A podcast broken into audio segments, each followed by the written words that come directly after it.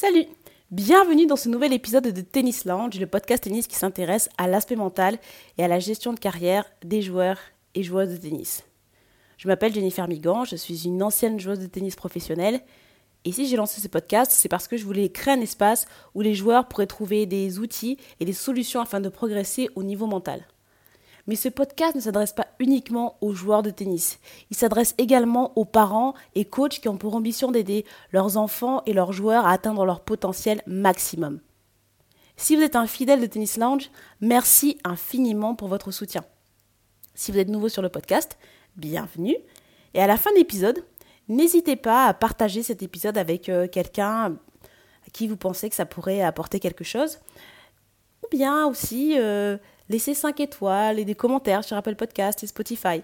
Ça aidera vraiment à faire accroître la visibilité du podcast et à faire grandir la communauté Tennis Lounge.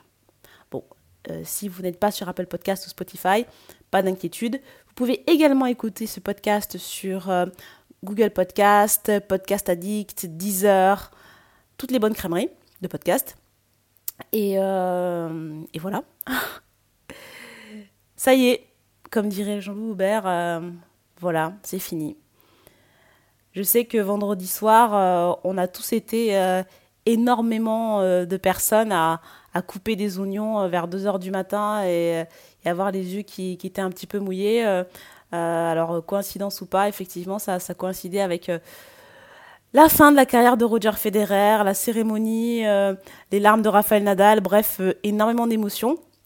Mais comme l'a dit euh, Roger Federer à ses filles, c'est pas une journée triste, c'est euh, quelque chose d'heureux et c'est vrai qu'on a eu la chance pendant 24 ans de pouvoir euh, assister à, à, une carrière exceptionnelle et, et, si on est nostalgique, on a toujours YouTube qui, qui, je pense, va être inondé de, de highlights et de vidéos qui vont, qui vont pouvoir nous permettre de, de revivre indéfiniment le génie du Suisse. Donc euh, franchement, euh, ça va. On est, on est content et ça a fait vraiment, enfin moi ça m'a fait super plaisir de le voir une dernière fois et de voir que bon voilà, il est encore là hein, et, ça joue encore.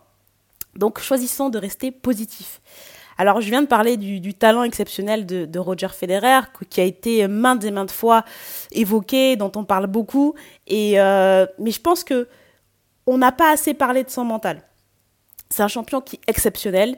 Euh, bien sûr que euh, Roger Federer, c'est le talent et c'est la classe et que quand on le voit jouer, on a l'impression que c'est facile. Mais euh, résumer et, juste dire ah Roger Federer, c'est le talent de dingue et c'est les coups exceptionnels, je trouve que c'est une, facilité intellectuelle et que c'est ça rend pas vraiment hommage au champion exceptionnel qu'il est. Et c'est pour ça qu'aujourd'hui, j'ai envie de consacrer cet épisode à son mental. Donc euh, voilà, et vraiment les dix commandements, j'ai envie de dire, du mental de Roger Federer et comment est-ce que euh, bah, vous pouvez euh, essayer de vous, en inspirer pour, progresser au niveau mental? Cet épisode, il est en deux parties. Donc on va commencer par les cinq premiers commandements pour cet épisode, mais l'épisode suivant va bientôt sortir et, donc abonnez-vous, comme ça vous serez sûr de ne pas le rater. Je vais commencer avec le, premier point pour moi qui est important, c'est le plaisir. Alors euh, le plaisir pour faire face à l'adversité et qui est vraiment pour moi à la base euh, de, la carrière de Roger Federer. Ça a été un peu compliqué pour moi quand j'ai euh, préparé ce podcast parce que effectivement c'est quelque chose qu'on entend souvent le plaisir du jeu, le plaisir. et c'est vrai que c'est un concept qui, pour moi, était quasiment étranger. C'est-à-dire que quand je jouais au tennis, quand j'étais joueuse, euh, c'est vrai que quand j'ai commencé, effectivement, ça me plaisait, c'était cool, c'est sympa. Euh, je gagnais des coupes, je gagnais des trucs, euh, c'était sympa. Mais c'est vrai que très vite, dans ma formation, l'abnégation, le sacrifice ont été mis en avant. Et au final, bah, le plaisir a complètement disparu. Euh, il est réapparu à quelques moments. D'ailleurs, c'est là où, bizarrement, je jouais le mieux.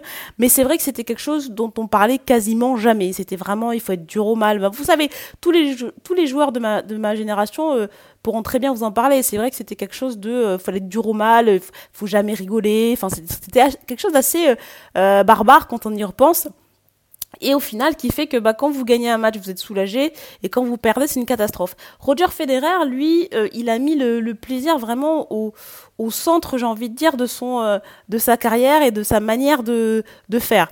C'est quelqu'un qui euh, a toujours cherché justement à, à évoluer et et à s'amuser.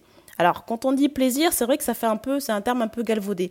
Et, euh, et c'est vrai que moi, j'avais du mal un peu à, à comprendre à accepter ce concept jusqu'à ce que j'écoute une interview de, Pierre euh, Paganini. On aura l'occasion de reparler de lui, mais bon, pour ceux qui ne le connaissent pas, c'est euh, l'entraîneur physique, le préparateur physique emblématique de Roger Federer, qu'il a suivi pendant 20 ans et qui explique très bien, en fait, finalement, cette notion de plaisir. Voilà, que, vous pouvez justement essayer de, de ben, d'apprendre en fait, de, et donc il dit, bah en fait, c'est simple. Si on aime quelque chose, on va accepter la répétition. La répétition qui est nécessaire et indispensable quand on est joueur de tennis et qu'on veut progresser. Euh, si on accepte la, répétition, on va aussi accepter de se faire critiquer. Parce qu'on fait quelque chose qui nous plaît. Donc euh, on va vouloir être meilleur, donc on va accepter que les gens nous disent, bah, tiens là tu vois, euh, ça fonctionne pas, il faut que tu t'améliores. Donc on accepte la critique. Et surtout, euh, on va avoir la curiosité de vouloir se développer.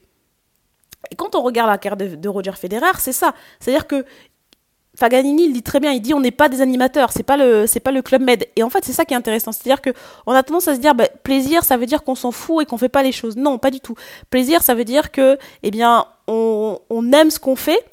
Donc déjà on va être plus enclin à accepter les sacrifices, à accepter les choses qui sont peut-être euh, plus difficiles parce qu'on sait qu'on va progresser, on sait qu'on va répéter et on sait qu'on va s'améliorer.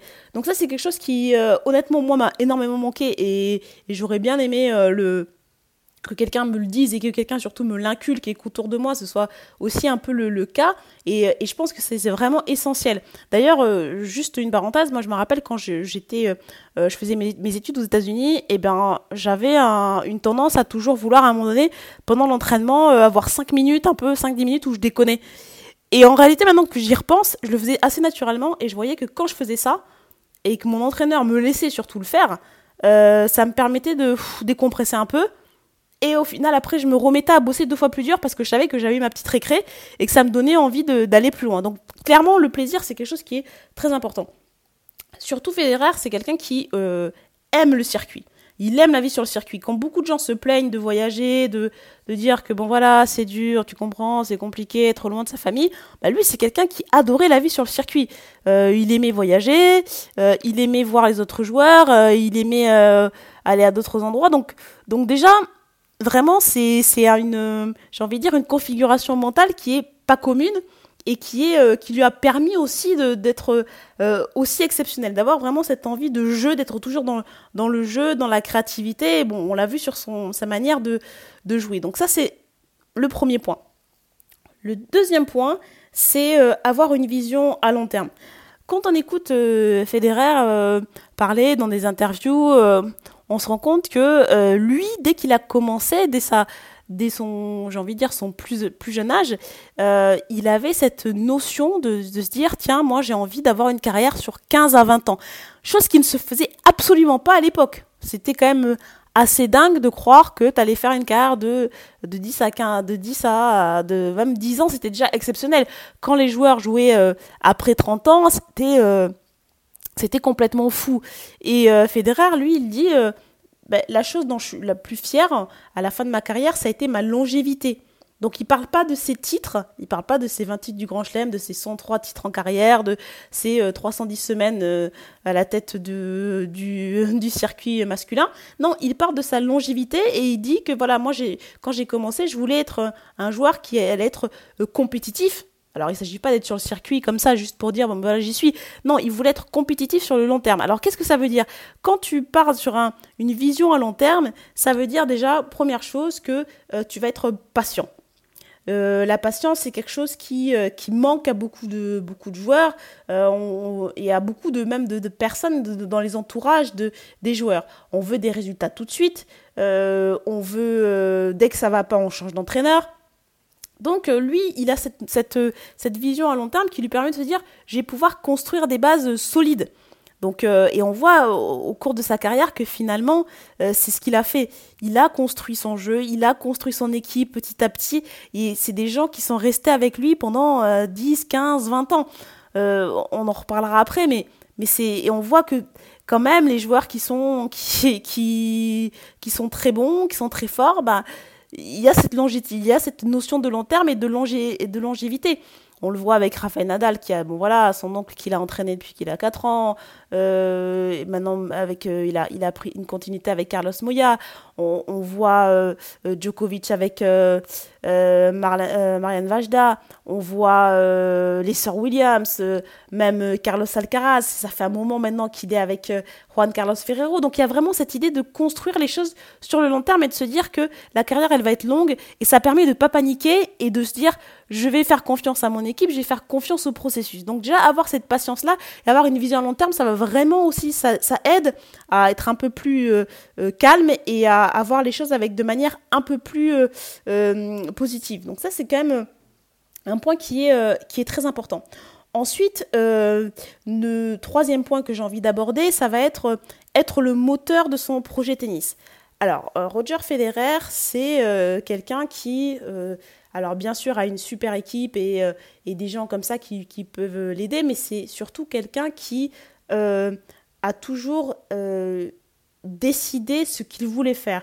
Par exemple, euh, on apprend que quand il avait 14 ans, c'est lui qui s'est inscrit au Centre national d'entraînement où, bon, voilà, où il, a énormément progressé. C'est pas ses parents. ses parents, ils ont, ils ont un rôle qui est dans la carrière de Federer qui est bien sûr très important, mais qui est quand même assez en retrait. on voit que c'est lui qui décide, c'est lui qui a envie d'être professionnel, et on voit qu'à chaque fois, ce sont les, les décisions que, qu'il prend qui vont euh, générer des, des, résultats incroyables, qui vont générer des changements aussi euh, très importants tout au long de sa carrière.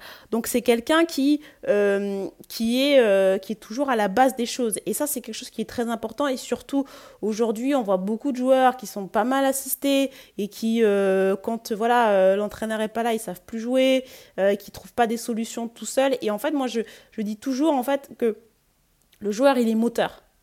Le joueur ou la joueuse, il est moteur de son projet. C'est lui qui a envie d'être professionnel. C'est pas les parents, c'est pas l'entraîneur. Et c'est lui qui doit être toujours en train de challenger son équipe pour dire moi je veux aller plus loin, moi j'ai envie de faire ça. Et, c'est aux gens de s'adapter. C'est pas aux joueurs de s'adapter à l'entraîneur et, et aux ambitions de l'entraîneur ou de les ajuster à la hausse et souvent à la baisse c'est aux joueurs de dire moi voilà mon objectif et de vraiment d'être constamment en train de challenger et de pousser. Donc moi le conseil que je donne aux, même aux jeunes parce qu'on dit oui mais quand tu es jeune tu sais pas ça c'est ça c'est encore une fois il n'y a que vous, euh, joueurs, qui, qui êtes en mesure de savoir ce que euh, vous voulez faire. Et, surtout, ne laissez jamais les gens vous, vous, vous, euh, vous, mettre bah, des, des oui, des, des idées, j'ai envie de dire, moins ambitieuses dans la tête. Ces gens-là, dès qu'ils commencent à, vous dire ouais mais tu sais c'est compliqué parce que tu as vu, il faut les virer, il faut même pas les calculer. Voilà. En tout cas moi, euh, si c'est à refaire, c'est ce que je ferais.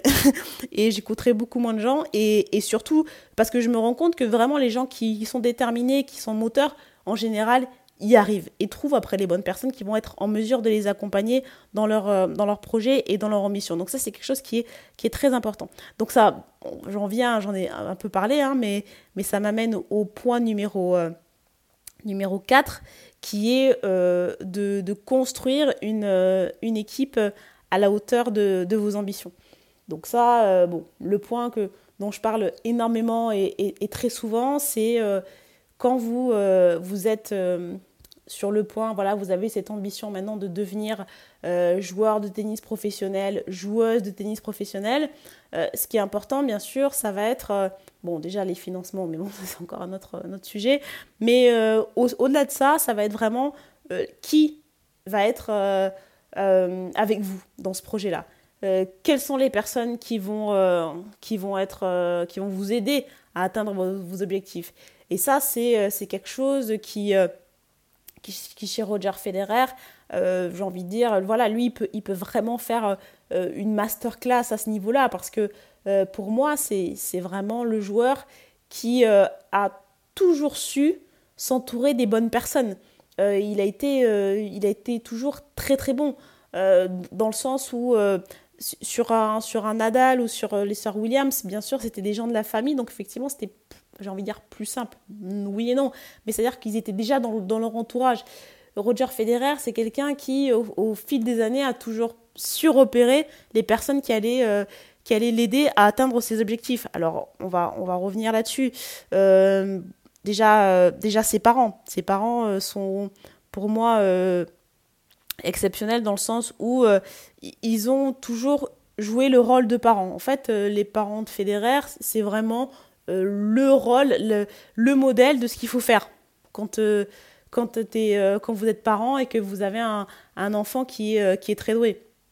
Enfin, les parents de Federer, alors bien sûr qu'on les voit sur les tournois, bien sûr qu'ils sont dans la boxe, mais euh, j'ai pas l'impression qu'ils passaient du temps. Alors après, moi je les connais pas bien sûr, mais j'ai pas l'impression qu'ils passaient du temps à, dire aux entraîneurs comment entraîner leur enfant. J'ai pas l'impression qu'ils euh, étaient là pour. Euh, pour, pour un peu faire de l'ingérence comme c'est parfois le cas et, il ne s'agit pas de jeter la pierre aux parents parce que on sait très bien que l'objectif que les, les, parents, même quand euh, parfois ils, ils, font de l'ingérence dans l'entraînement de leurs enfants, ils ont pour objectif euh, voilà, de, d'apporter ce qu'il y a de mieux à leurs enfants et, ils ne font pas forcément euh, avec une intention de nuire, même si parfois les, les, les, conséquences sont très négatives.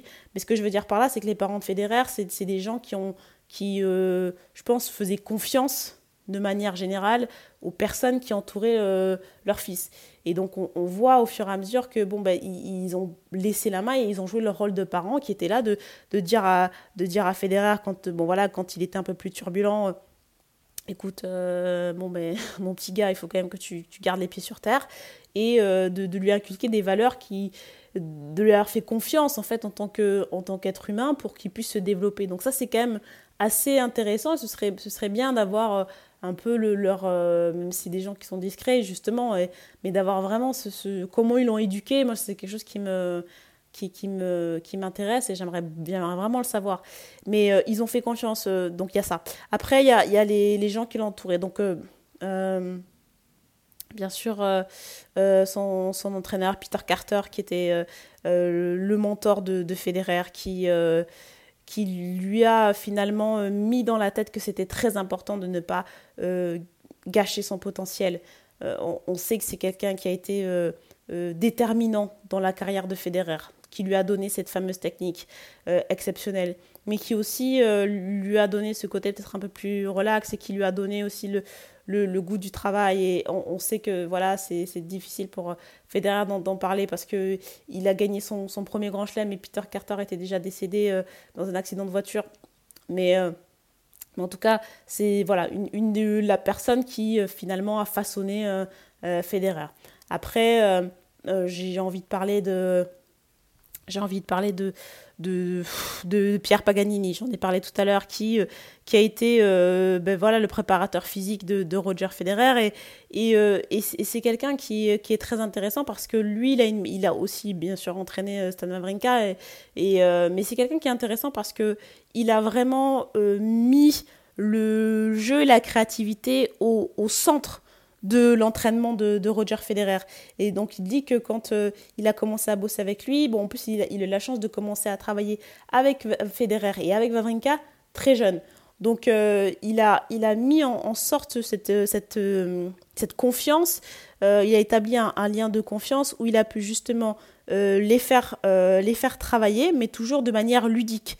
Et, et donc c'est ce que je disais tout à l'heure, quand tu, arrives à faire euh, travailler quelqu'un tout en mettant du jeu, la personne, elle, revient. Et euh, même si elle est fatiguée, elle va, elle va se donner parce qu'elle sait qu'il y a ce, cet aspect quand même de, de, fun qui est là et qui est, qui est important. Donc ça, c'est et, au fur et à mesure, il a toujours voulu euh, amener Roger Federer au plus haut niveau. Il a toujours fait très attention dans les périodes quand, quand Federer a été blessé. Il a toujours été là pour justement euh, au niveau de la rééducation. Enfin, c'est des, des joueurs qui sont, qui sont très, très, euh, très importants. Euh, je vais aussi citer Séverin Lutti, qui qui était qui connaissait Federer depuis très longtemps, qui, qui faisait partie du staff de la Coupe Davis et qui l'a accompagné finalement pendant qui était toujours un peu là et qui après est devenu officiellement son entraîneur, je, pense peut-être en 2010 et qui l'a accompagné jusqu'à jusqu'à la fin. Donc et, c'est quelqu'un qui dit bah, qu'il est très ambitieux aussi. Donc encore une fois, il y a toujours cette notion d'ambition, c'est-à-dire qu'on ne peut pas s'entourer de, de, bras cassés et avoir du succès, ou alors euh, ça ne tient jamais. Et là, on voit que voilà, Federer, euh, bon ben, c'est, les mecs qui sont autour de, autour de lui, euh, là, ceux que j'ai cités sont très solides. Bien sûr, je voulais terminer par elle, Mirka Federer, qui, bon, ben, pour moi, est, est la raison, voilà, une des raisons principales de, du succès de Federer. C'était une joueuse elle, a connu le circuit, elle a fait les grands chelems, elle a été top 100, donc elle comprend la notion de sacrifice et elle a tout fait pour que Federer puisse progresser. Elle lui a transmis sa, façon de justement d'être euh, une, une du travail, elle lui, a, donné ce goût de l'effort, et puis surtout, euh, c'est quelqu'un euh, qui a toujours poussé Federer à faire plus. Dans, l'hommage qu'il lui rend hein, vendredi soir, il dit bien qu'elle elle aurait pu lui dire d'arrêter, mais qu'elle a laissé continuer, et, c'est, quelqu'un, moi je pense, qui, est admirable dans le sens où, où bah, ce, qu'elle a fait, la, manière dont elle a été capable de, tout gérer, de, de faire en sorte que Federer ne puisse que se concentrer sur le tennis parce qu'elle sait à quel point c'est important pour un joueur d'être euh, uniquement focalisé sur ce qu'il a à faire, bah franchement chapeau quoi. Et, euh, et c'est voilà, elle donne pas beaucoup d'interviews parce que bon bah parce que voilà, elle n'a pas que ça à faire et puis que euh, elle sait très bien ce qu'elle fait et, c'est tout à son honneur. Mais c'est vrai que c'est des gens quand même.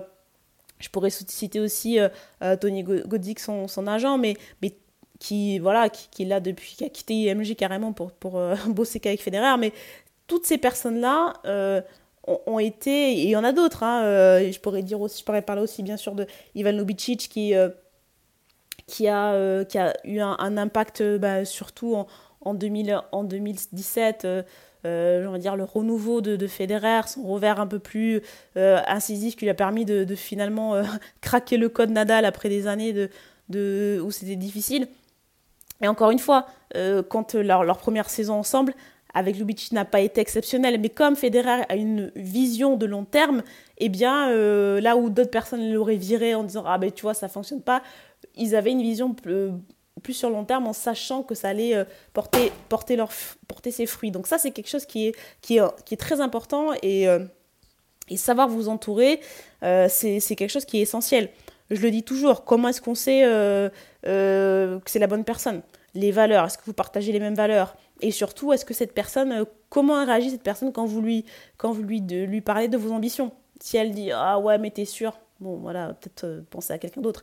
Si elle dit Ok, comment est-ce qu'on va faire? Et qu'elle commence à mettre des choses en place, là, vous vous retrouvez face à quelqu'un avec qui vous pouvez peut-être avancer. Et ça, c'est intéressant. dernier point de cette première partie, ça va être euh, jouer la balle et non l'adversaire, ça vous aide à réduire votre stress. Alors pourquoi est-ce que je dis ça? Et là, ça va être vraiment un truc spécifique. Je parlais de Lubicic euh, juste avant et, euh, comment il, a, il a justement ouais, apporté cette, cette nouvelle agressivité, notamment en revers, à, à Roger Federer quand Roger Federer fait cette, cette fameuse finale de l'Open d'Australie 2017 contre, contre Rafael Nadal, une des choses qui a frappé et qui a, euh, qui a marqué tout le monde, ça a été justement à quel point euh, Federer prenait la balle extrêmement tôt euh, sur, sur le lift de, de Nadal qui l'a toujours gêné et, et, qui était en mesure vraiment d'être agressif et de faire des coups gagnants. Et, ça, c'est quelque chose qui, qui je pense, est, est, assez important. Et donc, il dit, en conférence de presse à l'issue de la finale, en fait, mm, on avait préparé le match avec euh, Ivan et, euh, Séverine en disant, pardon, en disant euh, joue la balle et joue pas l'homme. Effectivement, quand tu joues Nadal en face de toi, franchement, psychologiquement, ça va être très compliqué. Mais quand t'enlèves l'élément Nadal en disant le mec il est monstrueux, il va être sur toutes les balles et puis il est incroyable, et que tu te dis ok, j'ai une balle qui arrive à moi, qu'est-ce que je fais avec cette balle? Et je me concentre que sur ça et je joue libre et je joue libéré et j'y vais à fond. Eh ben déjà ça change quelque chose, ça enlève l'élément euh, impressionnant que, que l'adversaire que vous avez en face de vous, surtout si c'est Rafael Nadal ou même Serena Williams ou quelqu'un, euh, ça vous enlève cet élément de stress et surtout ça vous, ça vous euh, fait vous concentrer uniquement sur le jeu. Et c'est ce que Federer fait parce qu'effectivement quand tu le vois jouer, quand tu regardes ce match, tu te dis mais attends, euh, qu'est-ce qui s'est passé là? D'un seul coup Ça y est, euh, le lift de Nadal n'a plus aucune emprise sur Federer et c'est assez impressionnant. Bon, bah voilà, de toute façon là, je pense que cette semaine on a vu 20 000 fois le fameux point euh, à 4-3 au, au cinquième, voilà, ou enfin, le point d'anthologie. Et, mais même si on regarde les, les, résumés de ce match, on voit que Federer prend la balle beaucoup plus tôt et qu'après, et à partir de ce moment-là, il a eu un ascendant un peu sur, euh, sur Nadal dans leur confrontation, mais on aura l'occasion d'en revenir dans la deuxième partie.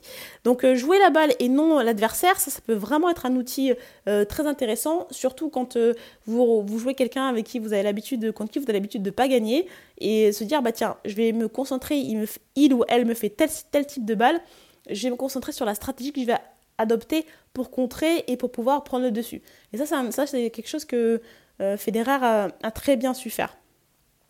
Voilà pour la première partie de cet épisode. Dans la deuxième partie, euh, euh, restez vraiment euh, branchés parce que notamment on, parlera de, la capacité de, de Federer à, savoir se remettre en question, comment prendre des décisions et puis sur comment apprendre de ses défaites. Bref, c'est vraiment une, deuxième partie aussi riche en informations. Donc N'hésitez pas à, à, vous abonner, à partager l'épisode. Et puis moi, je vous dis à très bientôt. Ciao